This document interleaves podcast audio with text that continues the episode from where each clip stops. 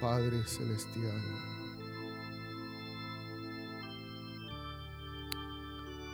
Háblanos en esta noche. Háblanos, Padre. En el nombre de Jesús. Amén.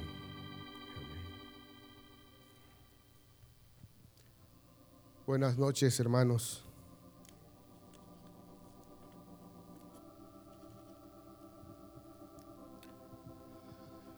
Estamos aquí en medio de una pandemia.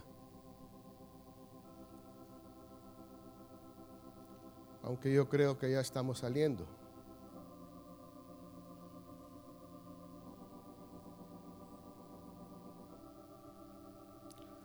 Pero creo que ha sido un tiempo de prueba para nuestras vidas.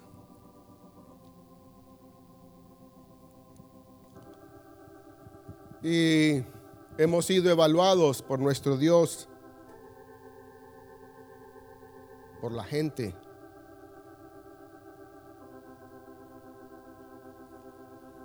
Y yo quiero en esta noche dar testimonio una vez más de la grandeza de nuestro Dios.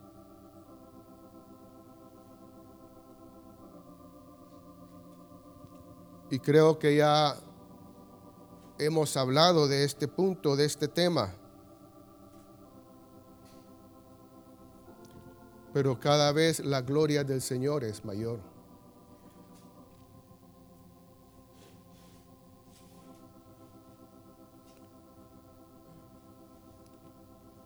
Y es dar testimonio de lo que Dios ha, hecho.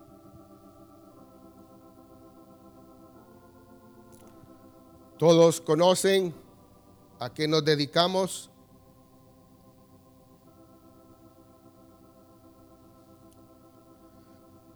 Muchos conocen el, el, testimonio nuestro, pero quiero recalcarlo. Y voy a recapitular rápido un resumen de lo que hacemos. Tenemos un negocio, una panadería, somos parte de la cadena alimenticia. Nunca nos paramos. Hemos trabajado en algún tiempo 24/7, proveyendo alimento. El Señor ha sido fiel con nosotros. Cuando otras y muchas panaderías no funcionaban, nosotros sí funcionábamos.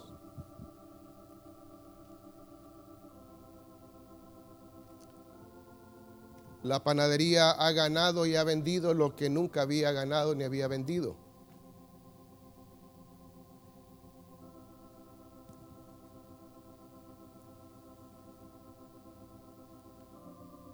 La panadería ha obtenido ingresos que nunca había obtenido. En medio de esta pandemia. Y yo sé que hay hermanos que tienen negocios que no son de la cadena alimenticia. Pero yo creo que verán la mano y la fidelidad del Señor si han sido fieles con Dios aún tres o cuatro meses después. A nosotros nos ha tocado que trabajar porque somos parte de la cadena alimenticia. Pero más sin embargo, como les repito, hubieron panaderías que no trabajaban. Nosotros trabajábamos más, sin parar tanto para la producción nacional como para la exportación. Todo lo que llegaba se vendía inmediatamente.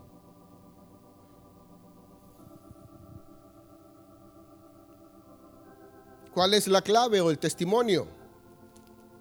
Ya lo hemos dicho, ya lo hemos compartido. Como familia hemos heredado del Señor y de nuestra madre la fidelidad hacia el diezmo y las ofrendas.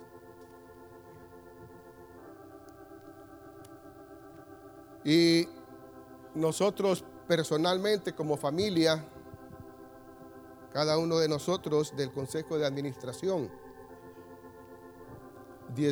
diezmamos y ofrendamos personalmente. Pero como lo he dicho antes, la panadería diezma de sus utilidades y ofrenda también de sus ingresos.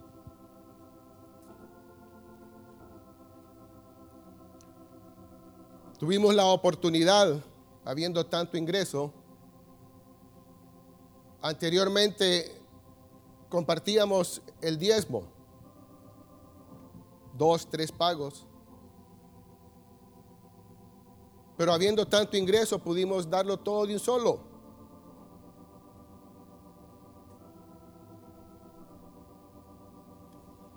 Yo sabía que no teníamos que atrasarnos. Y sabía que no teníamos que retener lo que no es de nosotros.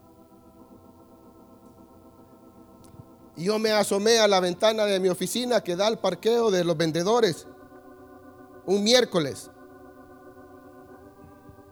Y de repente, después de tanta venta, yo me asomé y dije, ¿dónde están los vendedores?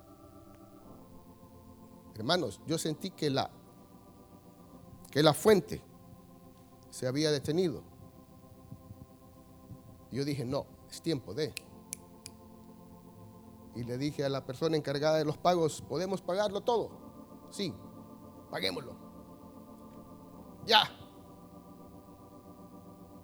Porque la fuente se había estancado. Yo lo vi, yo lo observé, yo lo sentí. Y lo hicimos. Y los chorros se multiplicaron.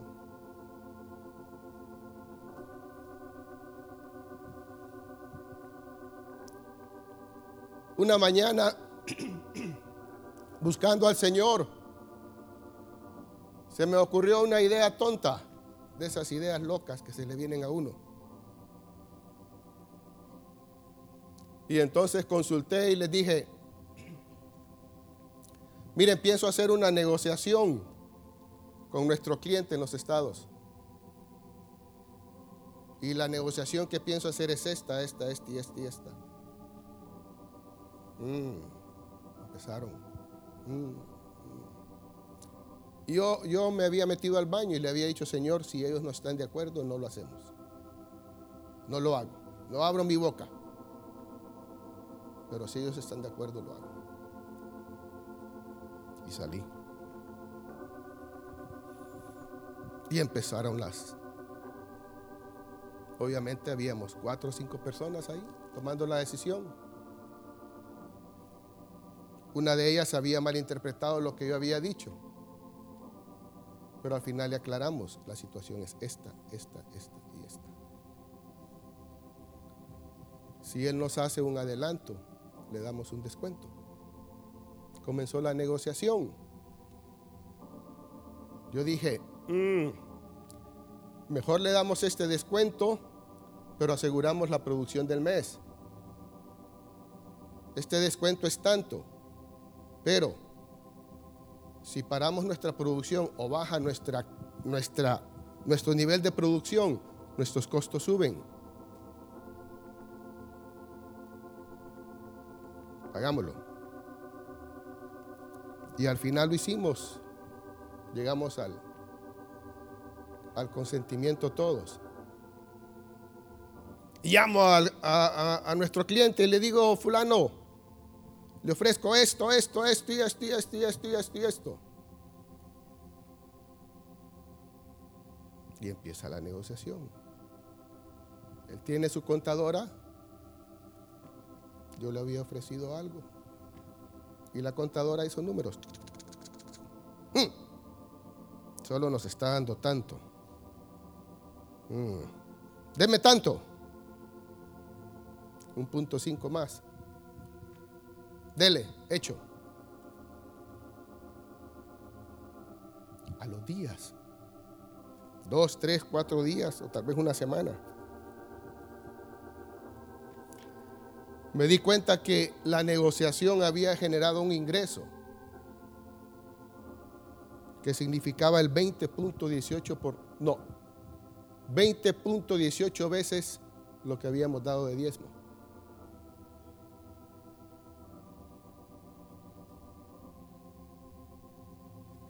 El pastor sabe que lo multiplique. 20.18 veces lo que dimos de diezmo.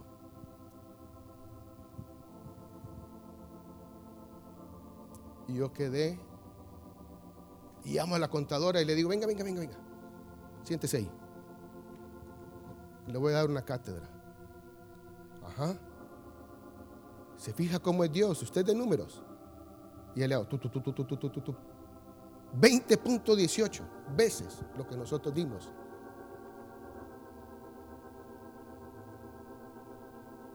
Y miren hermanos,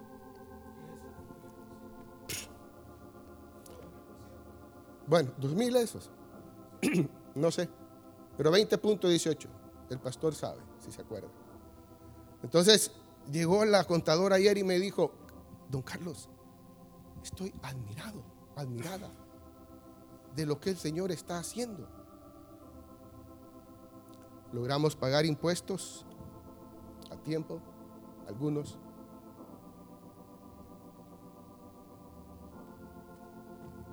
Ayer en la mañana llega el abogado. Nosotros hicimos una solicitud de RIT. El RIT es un régimen de importación temporal que exime de impuestos a las empresas que exportan un porcentaje de su producción. Y cuando llegamos a, solicitar el RID, ah, dice los, los muchachos, era una muchacha y un muchacho. Mm. Una panadería solicitando RID. Nunca nadie lo ha hecho. Bueno, nosotros exportamos este porcentaje.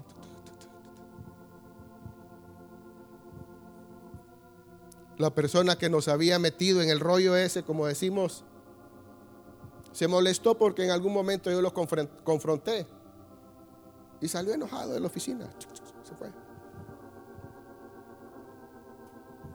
Lo canalizamos a través de nuestro abogado, que es mi cuñado, y él comenzó diligentemente a hacer el trabajo. Ayer llega a la oficina y nos dice, y le digo, Rodolfo, le digo, el ingeniero Larios te está buscando por el permiso de, de construcción. No, esto es más importante. Siéntese, siéntese. Ya me enseña la, resolución del RIT. Nos aprobaron el RIT. Somos la primer panadería en Honduras de tener el RIT. Hay algunas personas que me están escuchando que entienden qué es eso. Y le digo, mamá, nos aprobaron el RIT. ¿Y qué es eso? Bueno, le digo, el RIT nos va a dar un ahorro de importación en impuestos de 10 millones de lempiras. Solo de importación en equipo. Más la exoneración de impuestos en materiales de empaque y, materia prima de compra local.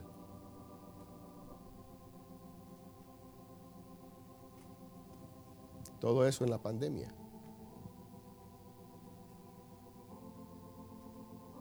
Sumado al ingreso, más las utilidades que van.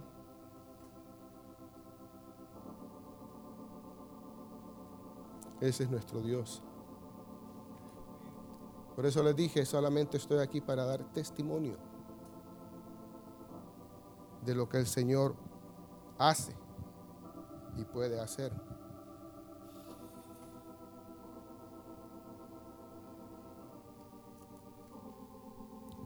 Pandemia, sí, pandemia.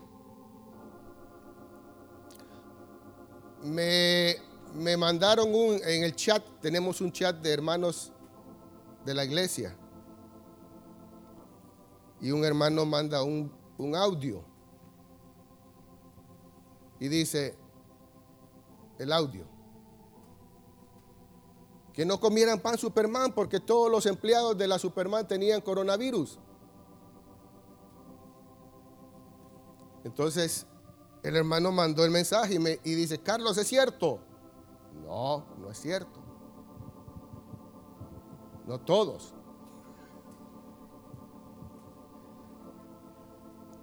Al final salieron 15 infectados hasta el día de hoy. Yo le dije al pastor la última vez que compartí, yo voy a, cuando comparta voy a decir la verdad que nosotros hemos visto en este tiempo. Y alguien me decía, saca un aviso para que la gente no crea eso. No, la Superman lleva 15 infectados y creemos que ya se cortó, no ha habido más. Pero las otras empresas también han tenido infectados. Alguien me dijo que en un laboratorio habían cualquier cantidad de una empresa haciéndose los exámenes. O sea, el tema de infectados no solamente a la Superman afectó a todos los que estamos expuestos a salir. Pero lo interesante es de que la conclusión nuestra y la del doctor que contratamos es de que los infectados no eran en la panadería. Nosotros tenemos un protocolo de bioseguridad y empezamos a observar que eran de diferentes departamentos. Entonces yo le decía al licenciado Guido, que es parte de nuestro equipo, Guido, eso no puede ser. Si en esta línea hay trabajando 5, 8, 9, 10 personas y sale un infectado y los demás no están infectados, entonces la teoría no se cumple. Y después en otro departamento había un equipo de 10 personas y se infectó uno pero los demás no. Entonces la teoría no se cumple. De que uno infectaba un montón. Voy a hablar de nuestra experiencia, hermanos. Cada quien saque sus propias conclusiones. Nosotros sacamos nuestras propias conclusiones. Y nuestros protocolos internos los íbamos cambiando día a día, día a día, día a día, día a día, día a día. Porque si seguíamos los protocolos del gobierno, nos quedábamos sin personal. Porque el protocolo del gobierno era que si había un infectado, todos los demás que estaban ahí tenían que irse a cuarentena.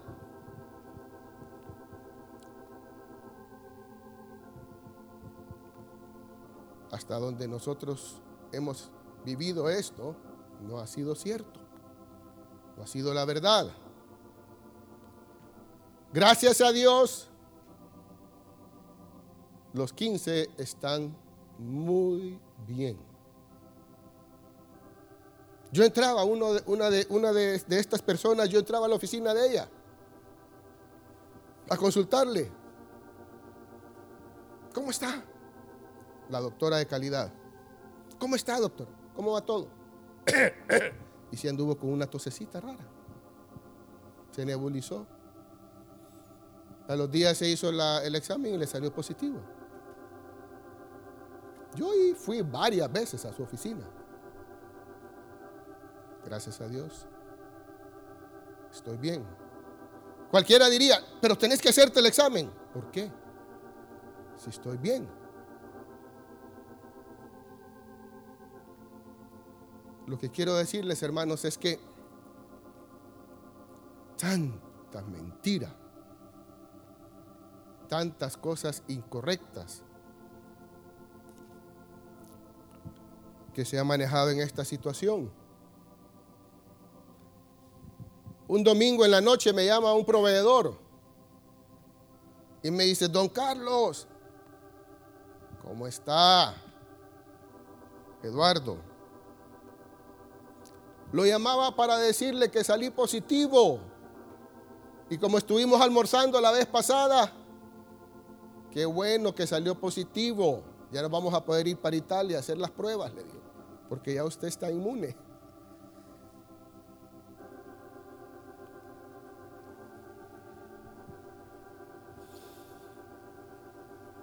Aquí estamos. Adelante. Adelante. Yo ahora entiendo también el último mensaje que compartí acerca de la vida de Noé. Porque fíjense hermanos que estábamos en una discusión, tocando un tema, y yo fui a una empresa cuyos ejecutivos trabajan desde su casa. Y cuando yo llegué a ese lugar, yo dije, mm, ¿cuál es el mensaje que se le está dando a esta gente? ¿Que los ejecutivos son más importantes que los empleados? O sea, los empleados sí pueden ir a trabajar y ellos sí pueden exponerse. Los ejecutivos no. Mm, yo me sentí incómodo. Y en determinado momento lo, lo hablamos. Bueno, podríamos ver si nosotros trabajáramos de la casa y fulano trabajara desde su casa. Pero me acordé del mensaje de Noé. Porque el primero como les dije la vez pasada, que subió y entró al arca, era el líder. Entonces yo recordé el mensaje y le dije a Guido, no, yo me quedo aquí. Si ustedes quieren, váyanse. Pero yo me quedo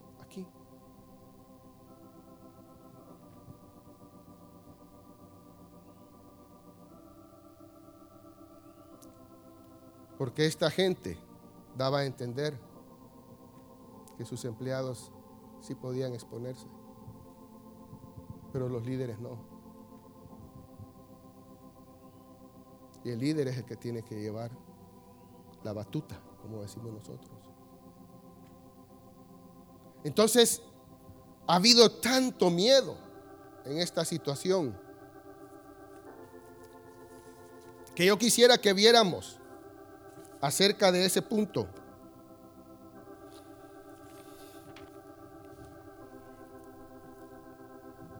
Acerca de el miedo. Y quiero que vayamos a Juan. Primera de Juan 4:18.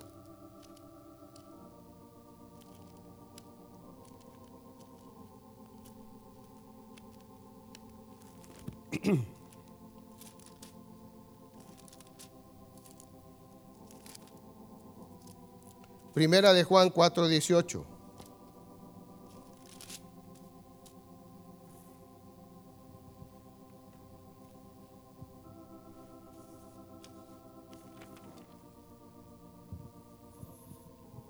Me gusta un, comentario que hace George Patton. Entiendo que es un general del ejército de los Estados Unidos. El miedo mata a más personas que las guerras.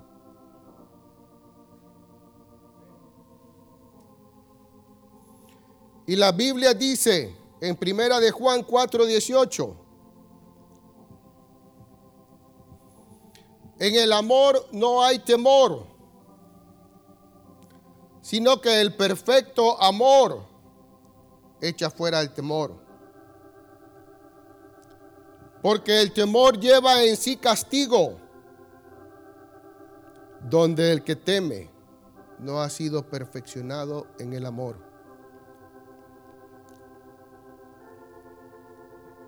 Voy a volver a leerlo, hermanos. Porque este mensaje es para nosotros. Este verso es para nosotros los cristianos. Cuando todo esto comenzó, la gente se alborotó y se fue a los supermercados y se fue a Pricemar y hacían aquellas grandes colas y hasta se peleaban por comprar la comida y todos los víveres y los bienes y la bebida y todo lo demás. Y hubieron personas que se prepararon no para días, para meses, por el miedo. La verdad,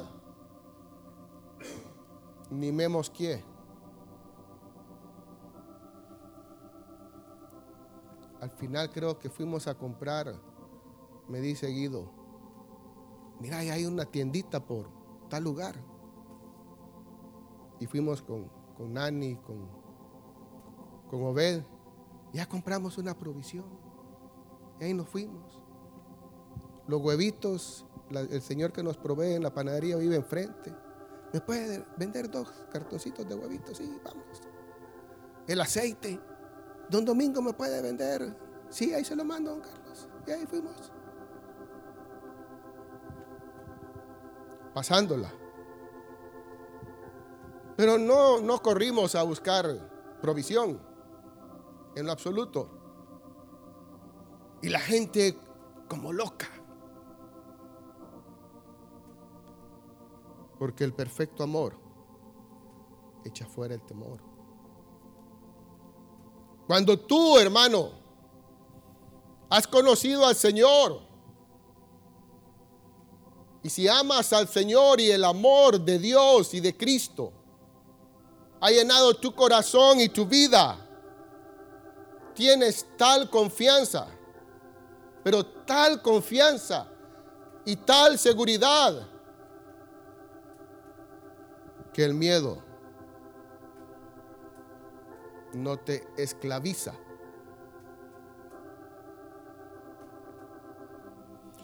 Pero si estás lleno de miedo o estás llena de miedo, sería bueno que leyeras este verso y le pidieras al Señor que te ayude a vivirlo. En el amor no hay temor. En el perfecto amor de Dios no hay temor. Ahora, no quiere decir que en algún tiempo de nuestra vida no podemos experimentar miedo y temor. Pero la presencia del Señor y la relación con nuestro Dios a través de su amor nos da tal confianza y seguridad que no vamos a salir corriendo a buscar la provisión. No seremos presa. No estoy diciendo que no vamos a comprar provisión, pero no seremos presa. Ni el miedo nos va a cautivar. Porque el miedo tiene su recompensa, hermanos. Dice, porque el temor lleva en sí castigo. El miedo, el temor. Este no es el temor de Dios. Este es el miedo, el temor. Lleva en sí castigo del Señor. ¿Por qué? Porque el mensaje que damos es que nuestra confianza no está en Dios, en nuestro corazón, en nuestra alma, en nuestro espíritu. Y es por falta de relación con Dios. Y es por eso que el miedo llevará castigo. El miedo es cautiverio. El miedo es cadena. El miedo encarcela a las personas. El amor liberta.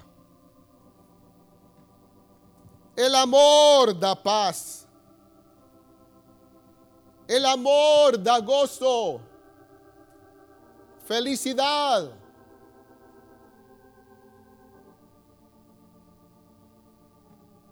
El amor de Dios.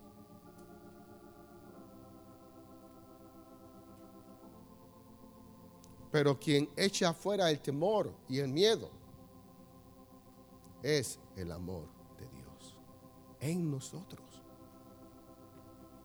En nosotros.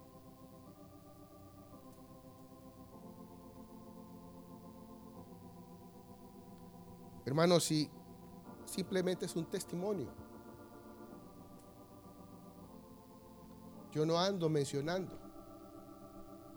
Yo no yo no ando mencionando el, virus.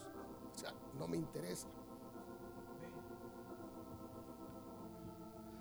Hay cosas más importantes que eso.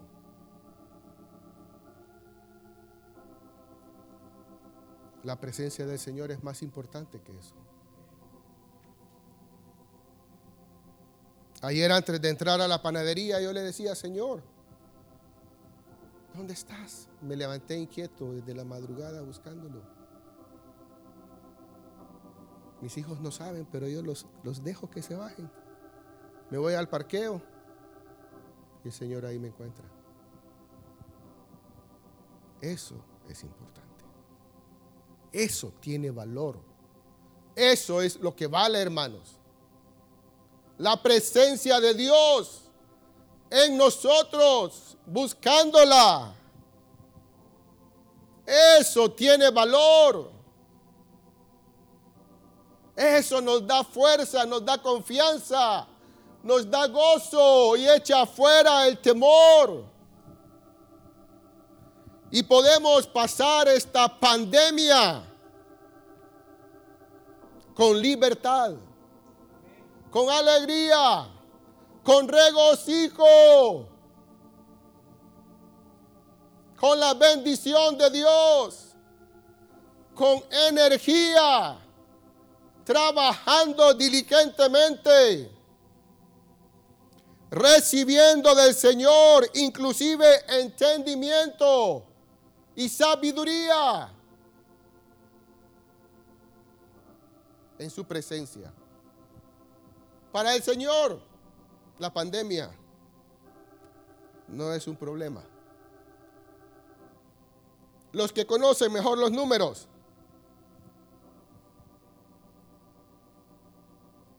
entiendo que hay seis mil casos, entiendo.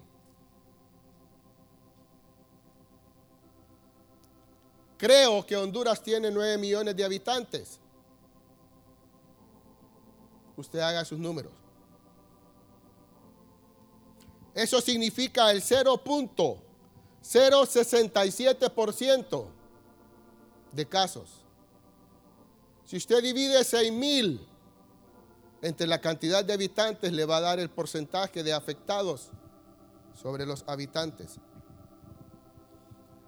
Si eso es así, el 99.93% están encerrados por el 0.067% de casos. Matemáticamente no tiene sentido. No digo que no hay, pero matemáticamente no tiene sentido. No tiene sentido. Yo le decía a alguien cuando comenzó esto, a Guido, mi amigo, mi compañero, Guido, en la Biblia Los infectados de lepra los ponían en un lugar aparte. Pero no paraban el país. O sea, no tenía sentido. Yo recuerdo cuando éramos, estábamos en el colegio, íbamos a Leonardo Martínez a cuestiones de, de cuestiones sociales. Y los que se acuerdan, había un lugar especial para tuberculosos aparte. Aparte. Y la tuberculosis es tan infectuosa como tal vez peor que esto.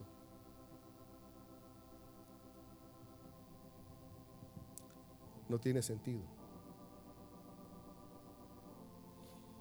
¿Cuánto representan 15 personas? Es el 5 punto y algo por ciento de la panadería. Yo decía, ¿por qué vamos a detener y vamos a quitarle el trabajo a los más por los menos? No. Sigamos. Adelante. Pero esto y lo otro, hijo de puya. Empezaba uno a hablar con personas miedosas. Y lo otro, y lo otro, y lo otro. Vamos, adelante. No vamos a quitarle el trabajo a los más o los menos. Personas que salieron bendecidas. Hermanos, comenzamos a contratar más gente y más gente y más gente. A tal grado que personas que trabajaban o trabajan para otras empresas que estuvieron paradas, que fueron a trabajar con nosotros. Cuando ellos vieron lo que nosotros pagábamos según nuestro salario mínimo, han decidido abandonar su trabajo anterior porque les pagan menos, ganan más con nosotros.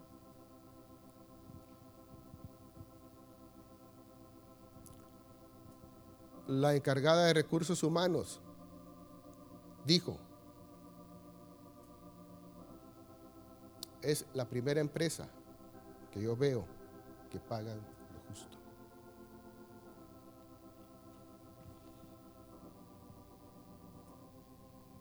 Hermanos, como les dije al principio, solamente estoy aquí para dar testimonio de lo que el Señor ha hecho y puede hacer con aquellos que son fieles con Él y que han desarrollado una relación de amor con Cristo Jesús, que aman su presencia, aman su voluntad, aman sus tratos.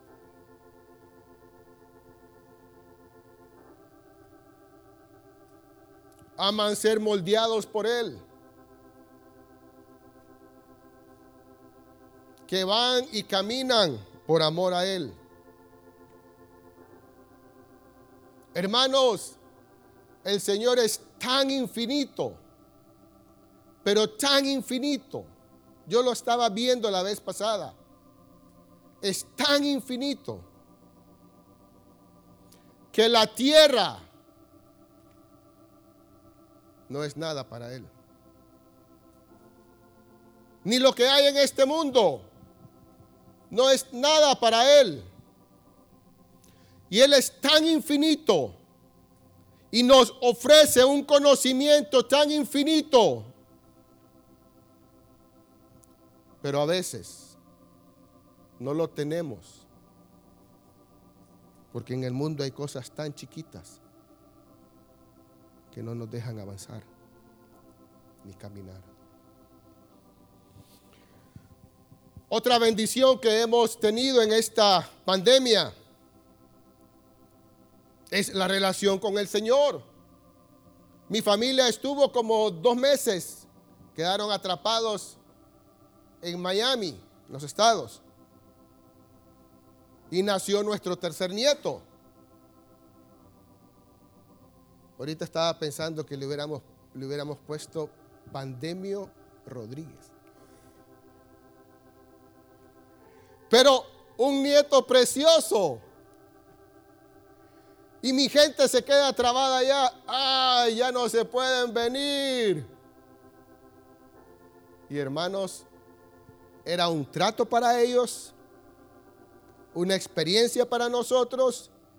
Pero mi esposa me decía, el Señor nos está encontrando, el Señor nos está visitando, el Señor nos está hablando.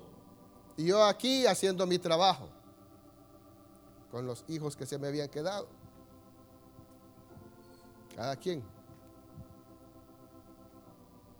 Y entonces, ya cuando el tiempo pasaba, me decía Carla, ¿cómo hacemos para irnos? Bueno, los boletos están y el pastor me llamaba. Carlos, hay un boleto de espíritu. Mm, pero no sé, no sentía paz. No sentía paz. Y de repente me decía Carla, mira, a 360 y pico en espíritu. Mm, no sentía paz. Esperemos, esperemos. El vuelo era de noche, con niños, poco complicado. No sentía paz. Y de repente salían unas agencias de viajes ahí ofreciendo eh, vuelos eh, humanitarios. Y Carla me decía, mira allá. Y entonces yo empezaba. Hubo un punto en que en una, en, una, en una agencia de viaje le hice una transferencia de todo el valor de todos los boletos. Y me llama la muchacha y me dice, mm, don Carlos, no es seguro, el vuelo era de Fort Lauderdale, Houston, Houston, San Pedro. No es seguro que puedan viajar de Fort Lauderdale, de Miami a Houston. Y entonces, ¿para qué me vendió el boleto? Los boletos, le digo. Si no me da garantía, viene mi suegra, vienen mis, las niñas pequeñas. O sea, no puedo eh, arriesgarlas. Hágame el favor, regréseme el dinero. me lo regresó por una transferencia. Entonces me dice Carla, habla con doña Elizabeth. Ella es la con quien generalmente compramos los boletos. Y la llamo, doña Elizabeth, mire esto y esto. Tenga cuidado, Carlos, me dice, hay ahí unas personas que tienen agencias falsas y están estafando a la gente. Y Bueno, hagamos esto, por favor. Ok, hay un vuelo de tal mismo, de Miami a Houston, Houston, San Pedro. Y vale tanto. Al rato me llama y me dice, Carlos, encontré una mejor opción. Ajá. Es el mismo vuelo. Son los que se van a venir en primera clase todos. Con dos, con dos maletas que no van a pagar. ¿Cómo? Sí. Hagamos la transferencia ahorita. Claro que sí. ¿Y cómo hago? Deposíteme. ¿Qué, qué banco usa? BAC. Yo no uso BAC. Uso Banco de Occidente. ¿Cómo hacemos? Ya sé. Eduardo, el amigo. Eduardo, hágame un favor, como a las nueve y media de la noche, un domingo. Eduardo, ¿usted tiene back? Sí, hágame un favor. ¿Me puede transferir tanto a esta cuenta? Y yo le ¿Tiene Occidente? Sí, y yo le transfiero Occidente. Hecho. ¡Pum! Hicimos el negocio. Se vinieron en primera clase con dos maletas, sin pagar todos, en todo el vuelo. Entonces, estando Carla en Houston, me dice, mira, aquí hay una señora que se me acercó y me dice que es la esposa de don Mario, el vendedor. Y estaba don Mario cargando el jueves. Y ya vi, ah, ya entendí por qué don Mario llegó temprano. Don Mario, nos vemos en el aeropuerto. Sí. Don Mario le digo, ¿Y usted cuánto pagó de, boleto por su esposa? Ella venía de Los Ángeles y se vieron en Houston.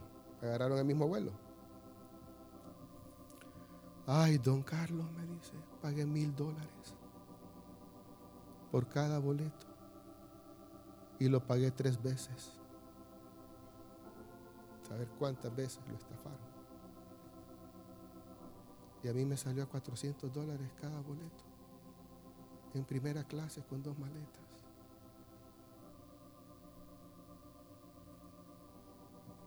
Eso es lo que Dios hace. Llegaron felices y contentos. Ese es nuestro Dios, hermanos. Ese es nuestro Dios. Fiel a los que lo aman. Mateo 6, 19, para terminar.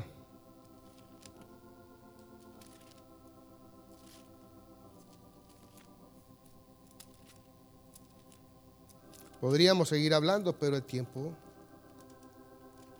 hay un tiempo.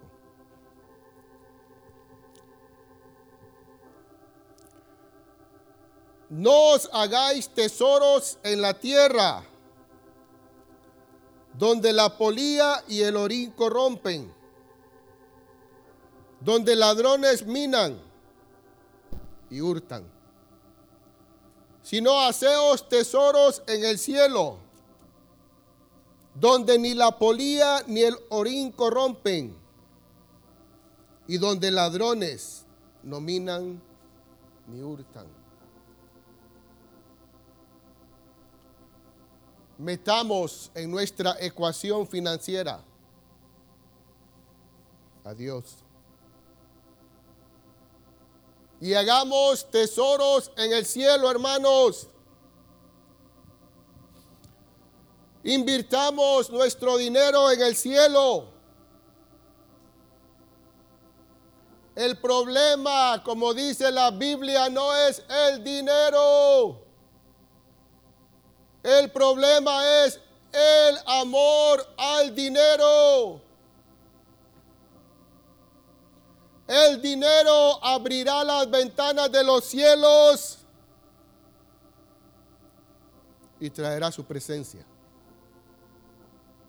Lo hemos visto. En mi familia. En mi familia. No estoy hablando de nadie más. Yo estoy hablando de mi familia, hermanos. Testimonios.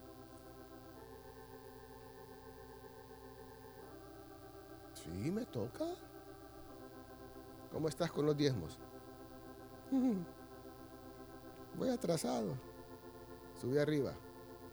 Taca, taca, taca, taca, taca, taca, taca. Ponete el día. ¿Y vos? Ah, es que. Taca, taca, taca, taca, taca, taca. Ponete el día. ¿Ya estás al día?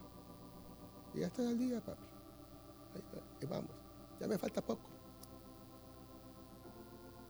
Pero yo he visto que cuando se ponen al día, la presencia del Señor cae sobre ellos. Y el Señor nos ha estado visitando en nuestra casa, en nuestro hogar. Porque el dinero invertido en el cielo trae como recompensa su presencia. Yo siempre he estado, yo, yo me he admirado cuando yo pasé por ese, hace años pasé por, ese, por, esa, por esa parte en la Biblia, cuando Abraham entrega a Melquisedec los diezmos. Le entrega los diezmos. Y en el siguiente capítulo,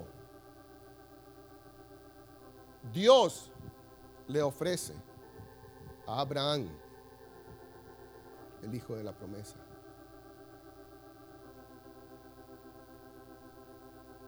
El Señor llega, su presencia, y le ofrece el hijo de la promesa. El dinero invertido en los cielos traerá su presencia sobre nuestras vidas y una bendición eterna eterna.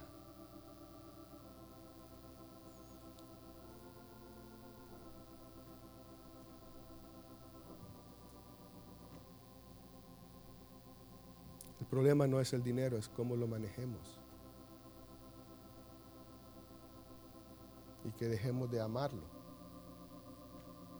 Cuando dejemos de amarlo, nos vamos a dar cuenta que el dinero nada más es un instrumento de bendición si lo usamos bien. de maldición si lo usamos mal. Rapidito.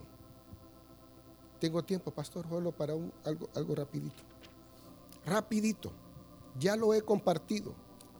Pero el Señor me ha estado hablando acerca de esto y dando un poco de entendimiento. Como les digo, el Señor es infinito.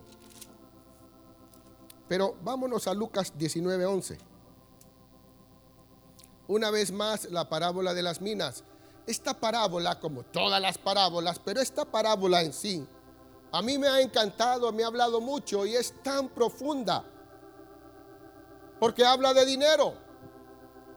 Y ustedes dirán, bueno, el hermano Carlos solo de dinero habla. Bueno, es lo que hago todos los días, ver cuentas y dinero. Y el Señor, yo siento que es lo que el Señor quiere que hagamos. ¿Me entienden? Ese, ese es mi trabajo.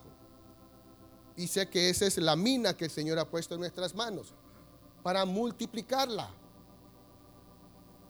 Y si somos fieles en multiplicar la mina, el Señor traerá una bendición y recompensa para otros, para muchos. Pero rapidito, oyendo ellos estas cosas, prosiguió Jesús y dijo una parábola por cuanto estaba cerca de Jerusalén. Y ellos pensaban que el reino de Dios se manifestaría inmediatamente. Dijo pues un hombre noble se fue a un país lejano para recibir un reino y volver. Y llamando a diez siervos suyos, les dio diez minas, una mina cada uno. Y les dijo, negociad entre tanto que vengo. El mandamiento que este hombre le da a sus siervos es negociar, negociar, negociar, hacer negocio, multiplicar la mina, negociar, multiplicar la mina. Pues sus conciudadanos le aborrecían y enviaron tras él una embajada diciendo, no queremos que este reine sobre nosotros. Aconteció que vuelto él, después de recibir el reino, mandó llamar ante él aquellos siervos a los cuales había dado el dinero, para saber lo que había negociado cada uno. Vino el primero diciendo, Señor, tu mina ha ganado diez minas. Al final, entiendo que le entregó once minas. La mina más diez que había ganado. Pero este hombre había sido diligente, negociando, negociando multiplicando, probablemente agarró el dinero y comenzó a invertirlo en negocios que, generaran rentabilidad, que generaran, que multiplicara la mina. Ganó dos minas, invirtió las dos minas, ganó una mina más y ganó tres minas. Comenzó a trabajar y negociar y negociar. Tal vez compraba ovejas, las vendía, compraba burros, los vendía, compraba camellos, los vendía y ganaba dinero. Entonces aquella mina se fue multiplicando y multiplicando. ¿Entienden? Este hombre era un comerciante, un negociador, multiplicando el dinero que su amo le había dado. Vino el primero diciendo, Señor, tu mina ha ganado diez minas. Y él le dijo, está bien, buen siervo, has hecho lo correcto, has multiplicado mi dinero diez veces más de lo que yo te he dado. Qué bueno, eres un hombre fiel. Por cuanto en lo poco has sido fiel, tendrás autoridad sobre diez ciudades. Hermanos, este hombre que supo negociar, que supo, supo multiplicar, el dinero de su amo. Tuvo autoridad sobre diez ciudades. Y el Señor me ha estado hablando y dando entendimiento acerca de un país, de las ciudades. Un país, voy a hablarlo rapidito por el tiempo. Pero un país, porque este hombre recibió autoridad, no sé, gobernando sobre Diez ciudades. No sé por qué el Señor lo pone a gobernar sobre diez ciudades. Ahora, yo sí entiendo, he ido entendiendo poco a poco recibiendo un poquito de entendimiento, leyendo un poco también. Los países son empresas. Los países literalmente son empresas que viven de ingresos y de egresos. El problema que nuestros países tienen es un déficit en la balanza comercial. ¿Qué quiere decir eso? Que el país compra más de lo que vende. Nuestros gobernantes no son capaces, estoy leyendo un libro donde dice que los gobernantes nuestros no son capaces de negociar, no son capaces de producir riqueza, teniendo los elementos básicos, teniendo riquezas, no son capaces de multiplicar las riquezas que hay en los países. Son capaces, lastimosamente, de robárselo. Pero este amo pone en autoridad sobre 10 sobre diez ciudades a este hombre que tuvo la habilidad de multiplicar el dinero que le había dado. Y estaba leyendo, pasando por donde el reino de Salomón, la causa por la cual el reino se divide con Roboán y Jeroboán es porque Jeroboán le dice a Roboán, quita la carga de impuestos y de tributos que Salomón había puesto sobre ellos. Y conocemos la historia, Roboán se niega a quitar el impuesto y el tributo. Y el reino se rompe y la rebelión viene. Porque los impuestos y los tributos no son del Señor. Corríjanme si estoy equivocado, pero en la Biblia, en el reino de Dios, no existe el impuesto, no existe el tributo. Existe la ofrenda, el diezmo, las primicias. Pero eso es una aportación de amor para el Señor. El impuesto y el tributo es puesto por el hombre y posiblemente por Satanás mismo. He leído acerca en los Estados Unidos, hace muchos años no había impuesto hasta que crearon el impuesto sobre la renta, el IRS. No existía el impuesto. Eran libres de impuesto. Pero era un país rico que prestaba a naciones. Ahora es un país pobre que vive endeudado. Porque los americanos como nosotros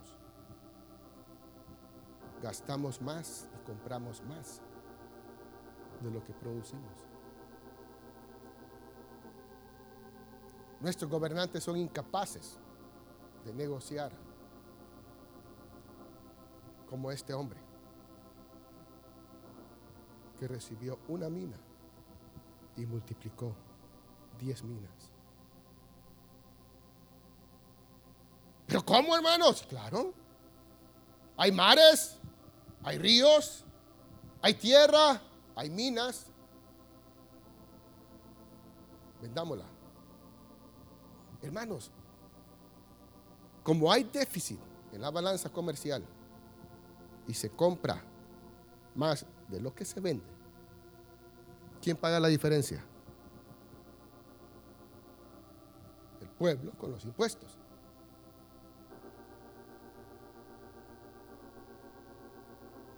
Pero este hombre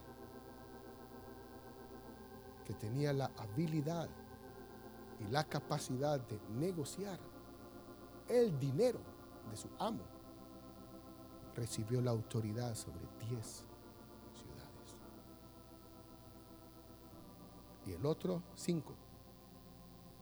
El otro, perezoso, aragán y negligente.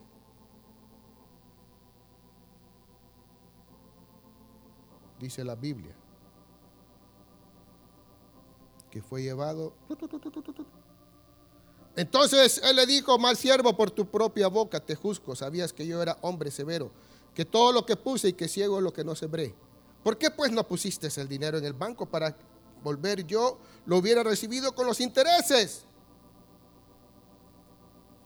Y dijo a los que estaban presentes, quitadle la mina y dadle, dadle al que tiene las diez minas. Ellos le dijeron, Señor, tiene diez minas.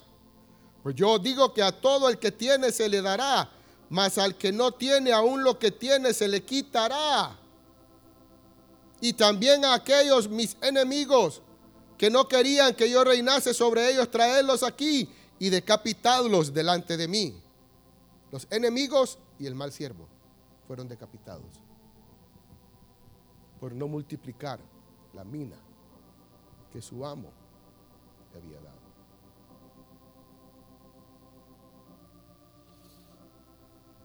Hermanos, el manejo correcto del dinero con la ecuación Dios es primero traerá fruto bendición para muchas personas. Para muchas personas. El problema no es el dinero, es el amor al dinero.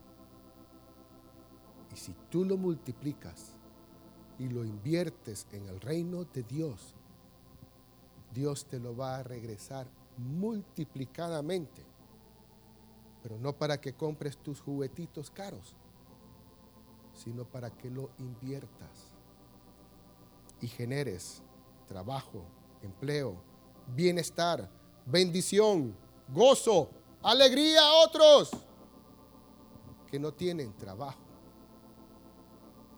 Ahorita yo le dije a mi gente, contratemos más gente, contratemos más gente. Las exportaciones han subido, metamos más gente, vendrá la temporada alta, no nos vamos a dar abasto. Por favor, necesitamos más gente. Están contentos. Una persona nos mandó un mensaje y nos dijo, muchas gracias. Muchas gracias, don Carlos. Muchas gracias, doña Liber, por el catorceavo. gente contenta y agradecida. Oh, hermanos, que todo sea para bendecir a otros. Oh, que no sea para almacenarlo, sino que sea para multiplicarlo, para generar más trabajo, más ingreso más bendición. Señor, y muchos sean bendecidos. Muchos reciban el bienestar, la alegría, el gozo. Oh, danos la gracia y la sabiduría para hacer tesoros en el cielo para tener la habilidad de ese siervo fiel. Oh, que multiplicó la mina que tú le pusiste. Oh, en sus manos. Padre, que nosotros como iglesia, todos podamos multiplicar la mina que tú has puesto en nuestras manos, Señor. Oh, para bendecir a otros. Oh, Rabasaya Rabandé. Oh, Rabasaya Rabandé. Oh, Padre. Oh, sí, Señor.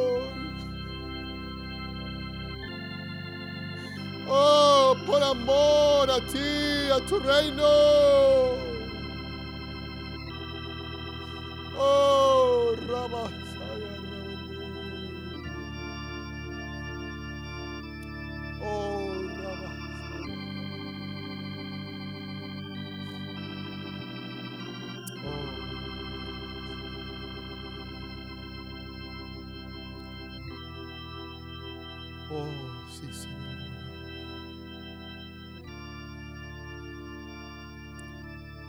Hermanos, y solo para terminar,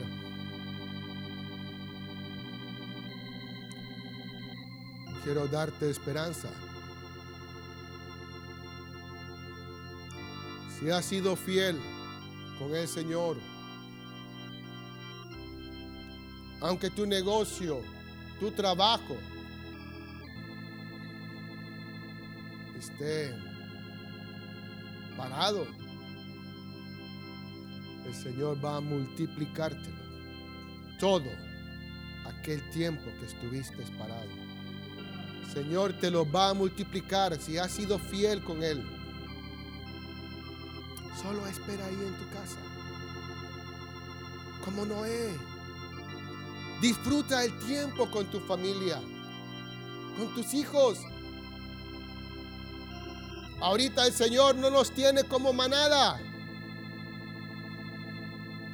No nos tiene como manada. No nos tiene como rebaño. Nos tiene aparte, como Noé. Para buscar juntos al Señor en casa. Y verás al Señor obrando en tu vida, en tu trabajo, en tu negocio. Pero que seas fiel.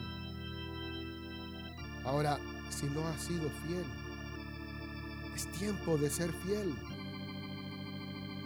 Invierte lo que tienes. Haz tesoros en los cielos. En los cielos. El Señor te lo devolverá. Pero que sea para bendecir a otros. Que multipliques tu mina. No para guardarla, sino para invertirla en otros. Conoce el ciclo financiero de Dios, siendo Él la parte principal de la ecuación.